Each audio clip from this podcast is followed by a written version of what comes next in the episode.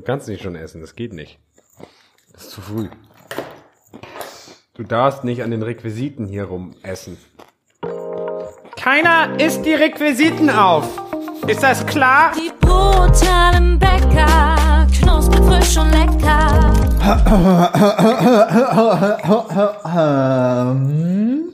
Hallo, lieber Tim.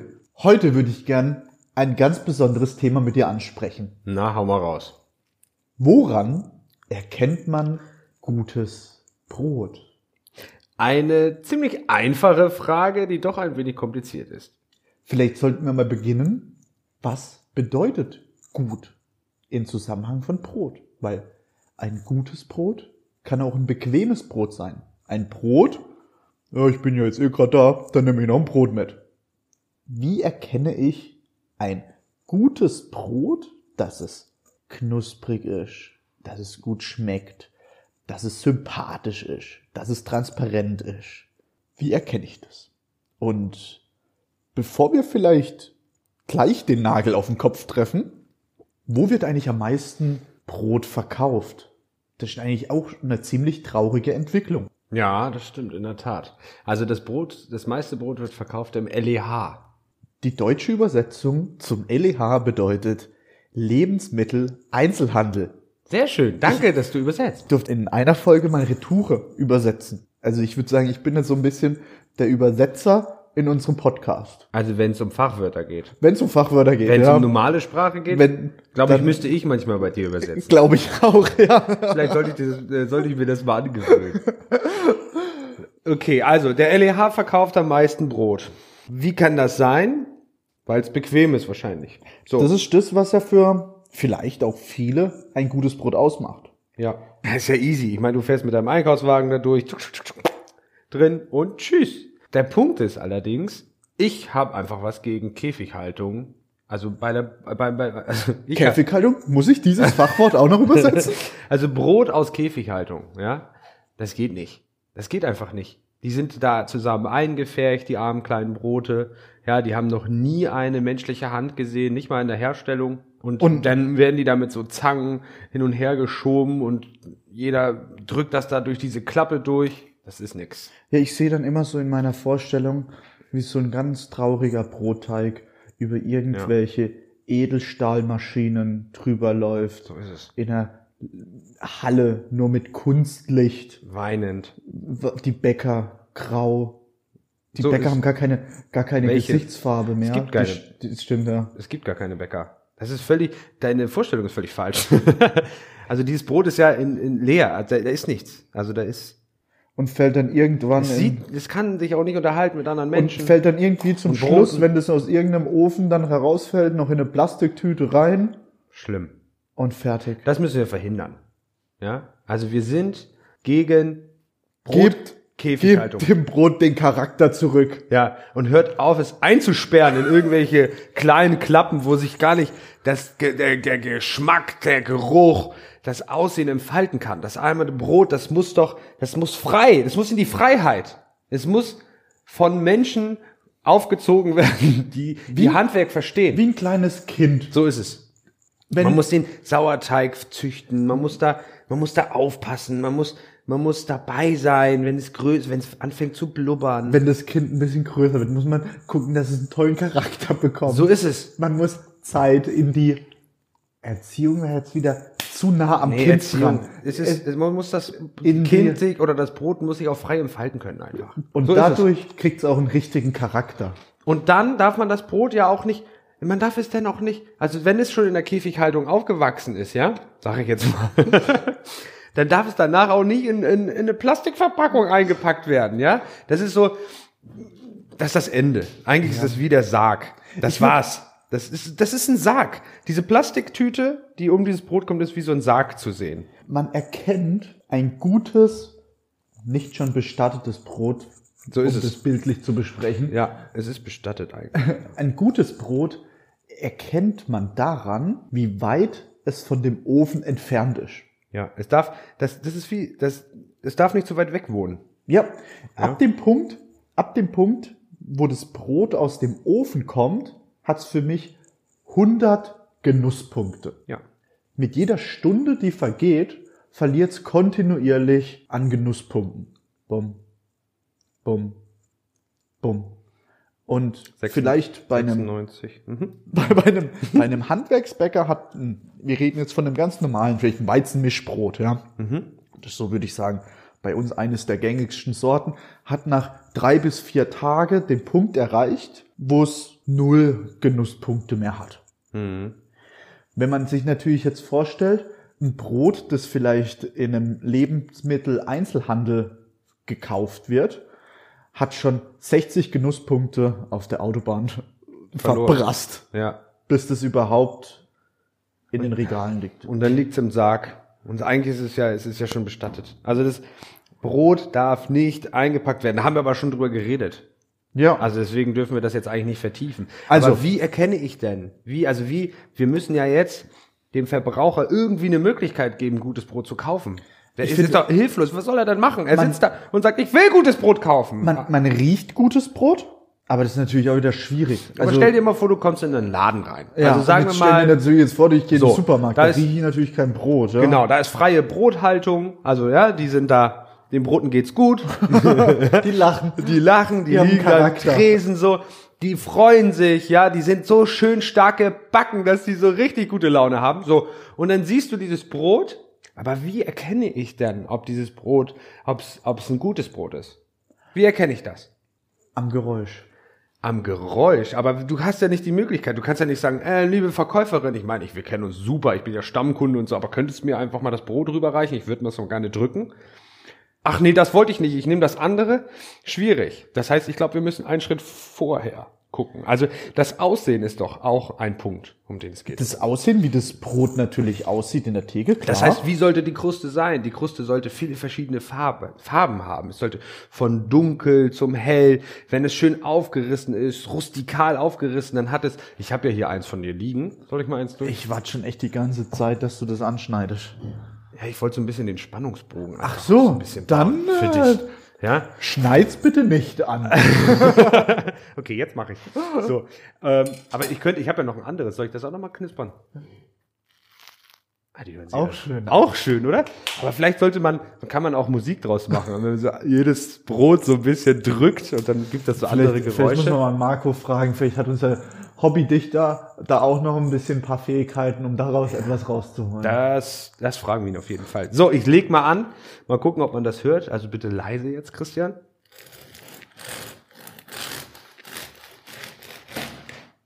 So, ich mache noch eine Scheibe. So, und um dieses Geräusch geht es. Oder nicht? Schön. Willst Richtig du auch schön. mal? Ich will auch mal, ja. Das macht auch, das macht auch richtig Spaß. Als Linkshänder muss man das Brot. Oh, Entschuldigung. Du kannst auch deinen Prototyp. Oh. Willst du noch mal deinen Prototyp schneiden? Komm, schneid mal deinen Prototyp. Also, das, das Brot ist von uns gemacht, aber dein Rezept. Und wie hört sich das an? Auch schön. Das ist doch ein bisschen geiler, oder? Und das, das ist, das ist der Moment. Jetzt weißt du, du hast ein gutes Brot in der Hand. Ich probiere. Probier's. Dein Rezept. Braker Bäcker mit Denzlinger Rezept. Sehr gut. Ja? Und das ist es. Genau. Und dann geht's nämlich weiter. Es geht ja weiter. Die Geräusche beim Schneiden, beim Raufdrücken auf die Kruste. Also dieses hier, das. Und dann nachher natürlich, wenn du jetzt die Scheibe in der Hand hältst und dann kannst du natürlich mal in die Krume riechen. Was ist die Krume? Das kannst du jetzt mal bitte ganz gerne übersetzen. Muss ich es wieder übersetzen? Ja. Die Krume ist das, was unterhalb der Kruste liegt. Also Kruste ist das Braune, das das Brot umschließt. Und die Krume ist das Helle, das Weiche. Aber es ist natürlich auch so, dass man oft nicht weiß, wer ist überhaupt der Hersteller von meinem Brot. Ein Grundnahrungsmittel, was total einfach eigentlich von den Zutaten her ist. Ein Brot, vier Zutaten. Mehl, Wasser, Salz, Sauerteig, ja, zähle ich jetzt mal als Zutat, aber ist eigentlich nur Mehl und Wasser. Ja, Mehr braucht ein gutes Brot nicht. so ist es. Da ist doch eigentlich wichtig, dass man das auch so transparent wie möglich gestaltet. Das heißt, ich fand, ich fand die Erklärung ganz gut. Das heißt, dass das Brot sollte möglichst nah am Ofen sein. Das heißt, ähm, regionale Bäcker, die das sehr, sehr gut machen und so einen gewissen Umkreis quasi beliefern oder so wie bei euch, da wo man den Christian dann noch in der Backstube sieht, Das- der extra seinen Ofen gläsern gemacht hat, also so Glasscheiben reingesetzt hat, damit er Instagram-mäßig reinfilmen kann und sagen kann, hey, guck Influencer. mal, hier sind meine Dinkelkruste, Der Brote. Influencer- Influencer-Ofen. Dinkelkrustenbrote, so rum, ne? Ja, der, der Brotflu Das? Brotfluencer, so irgendwie so. Das hört sich an wie eine Krippe, gell? Ja, das ist. Das Oh, ich ist hab schön. das darf, das, das, das, das darfst du nicht verwenden. Das darfst du nicht verwenden. Sagst du ja sowas wie um 14.34 Uhr kommt das nächste Brot raus und dann kommt das warme Brot aus dem Ofen und hört sich dann wie gesagt so an, ja? Und das ist es eigentlich. Um mehr geht's eigentlich nicht. Wenn du dein Brot so crunchen kannst, hast du ein geiles Brot. Wenn du es nicht kannst, dann hast du vielleicht eine Ziehharmonika aus, dem, aus der Käfighaltung gekauft. Oder irgendwie sowas in der Richtung. Das heißt, darum geht es. Deswegen ganz, ganz wichtig, das Brot sollte scharf und doll gebacken sein, damit die Kruste möglichst dick ist, denn der Geschmack entsteht in der Kruste. Und Man, man sagt ja, 80 Prozent ja. des Brotes entsteht eigentlich der Geschmack in der Kruste. Ja, du kannst als Bäcker vieles richtig machen. So, in der Teigherstellung machst du das alles toll, bla bla bla. Und am Ende backst du es zu wenig. Dann entsteht zu wenig Geschmack, weil die Kruste karamellisiert und dann zieht der Geschmack nach und nach in die Krume, in das Brotinnere. So, Das hast du schön erklärt. so ist es. Ist cool, oder? Was, was natürlich da auch noch interessant ist, warum ja auch ein Brot wieder diese Knusprigkeit verliert, Mhm. weil dann das gerade wieder andersrum verläuft. Also die Feuchtigkeit, die eingesperrt wurde in dem Brot, Ja. beginnt langsam sich wieder nach oben zu entfalten und dadurch wird dann die Kruste auch einfach wieder feuchter und dann hört man auch wieder das Knuspern nicht. Genau. Deswegen auch wieder diese Genusspunkte. Es muss Umso weiter die Genusspunkte So auf. Null sind, umso mehr hat sich einfach wieder diese eingesperrte Feuchtigkeit, das Aroma wieder nach außen bewegt Genau. und es ist ein totes Brot. Bei uns zum Beispiel geht das letzte Brot so um 7 Uhr aus dem Ofen raus. Ne? Dann wird es, dann wird es verteilt in unsere Fachgeschäfte und dann kann es sehr, sehr gut sein, dass du da noch ein warmes Brot erhältst. Und der wie Punkt weit, ist wie weit sind Punkt deine Fachgeschäfte auseinander? Weil die liegen ja alle ziemlich nah ist, aneinander. 25 Kilometer fahren wir. Sehr wenig. Ja. Also schnell. Und wir sind echt schnell. Also die Jungs sind schnell. Ich habe immer regelmäßig Blitzerfotos. Fahren, fahren die Ferraris? Ja, wir haben so, also wir haben wirklich, und die Jungs kennen sich gut aus, aber ja, man muss ein bisschen aufpassen. Aber ja, wir haben schon manchmal so ein paar Blitzer-Fotos da, so, ne? Und dann machen wir, können wir immer sehen, ah, wer ist das denn? Was man nicht alles tut für ein gutes Brot. So ist es. Und deswegen, schaut mal ins Internet, liebe Leute, und guckt euch mal an, wo eigentlich euer Brot hergestellt worden ist. Denn draußen ähm, laufen ja viel auch über Marken und hier und da und man weiß eigentlich gar nicht, Ja. wo das herkommt. Deswegen, ähm, wie gesagt, wir versuchen so transparent wie möglich zu sein, ähm, um solche Dinge zu zeigen. Aber schaut doch einfach mal, dafür gibt's dieses komische Internet, was irgendeiner mal erfunden hat, um rauszufinden, wo man Brot backt. Ich glaube, das muss der Grund gewesen, gewesen sein. Kann ich mir nicht anders vorstellen. Ähm, aber nochmal zurück zur Frischhaltung. Ein gutes Brot hält natürlich länger frisch als ein weniger gutes Brot. Ja, das heißt, je länger die Kruste eigentlich dieses Geräusch hier macht, desto besser ist das Brot gemacht, gebacken und hergestellt natürlich. Aber auch irgendwann verlässt auch das, die Kruste auch das gute Brot. Ja, das ist leider so. Ja, also ich setze ein richtig gutes Brot, also wenn wir so im Weizenbereich sind, hat nee, ähm, ein, einen Tag danach sind die Krusteneigenschaften noch gut, aber danach wird's halt wirklich schwierig. Aber das Schöne daran ist ja, dass es trotzdem noch saftig ist. Sollen wir so langsam zum Schluss kommen? Ja. Eine kleine Zusammenfassung mit Gerne. Woran erkennt man ein gutes Brot? Genusspunkt 1. Genuss. Also es sollte, es sollte gut aussehen. Also viele verschiedene Farben in der Kruste haben. Zweitens, man soll wissen, wie weit ist der Ofen von meinem Brot entfernt? Wie weit ist der Ofen von meinem Brot entfernt? Dann das dritte, wie hört sich mein Brot eigentlich an? Da muss man ein bisschen aufpassen, denn es gibt natürlich auch Vollkornbrote. Ich habe hier eins liegen.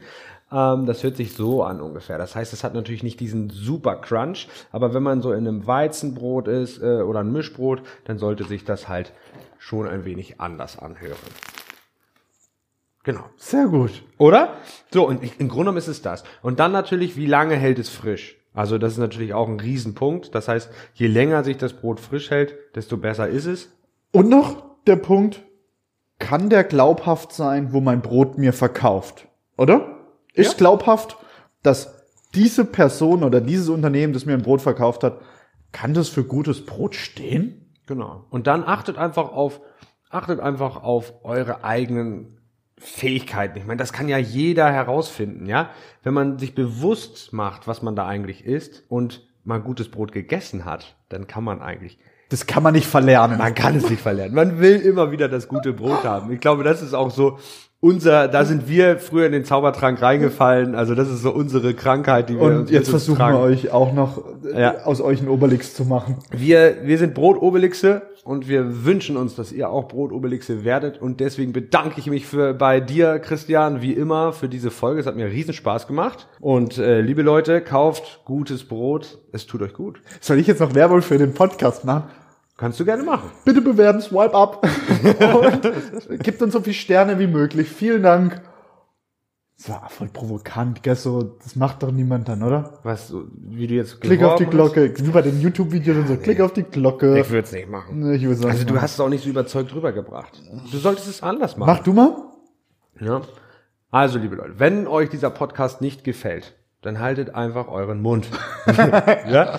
Sollte er euch gefallen, dann gebt Gas und erzählt es jedem, den ihr seht. Also ihr steht morgens auf, sagt es erstmal eurer Frau oder eurem Mann und dann fahrt ihr in die Kita und dann sagt es der ganzen Kita Ja, oder ihr schlägt einfach mal ein Telefonbuch mal wieder auf. Wie oder bei früher. der Arbeit. Ich ja? finde, Telefonbuch aufschlagen und einfach mal Leute anrufen, das denen mitteilen, fände ich auch eine ganz gute Auch Sache. gut. Ja, gelbe Seiten, ne? Macht man heutzutage sowas noch? Ich weiß nicht. Oder man hört es in der Pause. Also wenn man bei der Arbeit ist, dann stellt man einfach so eine Alexa in die Mitte und sagt, hey Alexa, spiel mal die brutalen Bäcker ab. Und dann machst du auf Lautstärke 10 und dann muss es ja gehört werden. Tim erwähnt es nur mit Alexa, weil wir jetzt offiziell den Alexa-Skill haben. Geil, oder? Richtig Richtig gut, ja. kompliziert. Aber gut, wir haben's. Also, Machen wir Feierabend? Macht das bitte, Leute. Äh, Stellt die Alexas an und äh, gebt Gas, Lautstärke 10 und erzählt jedem von unserem Podcast. Wir würden uns riesig freuen. Wenn euch nicht gefällt, wie gesagt, einfach den Mund halten. Bis dahin, alles Gute. Ciao. Ciao. Das waren die brutalen Bäcker, knusprig, frisch und lecker von Nord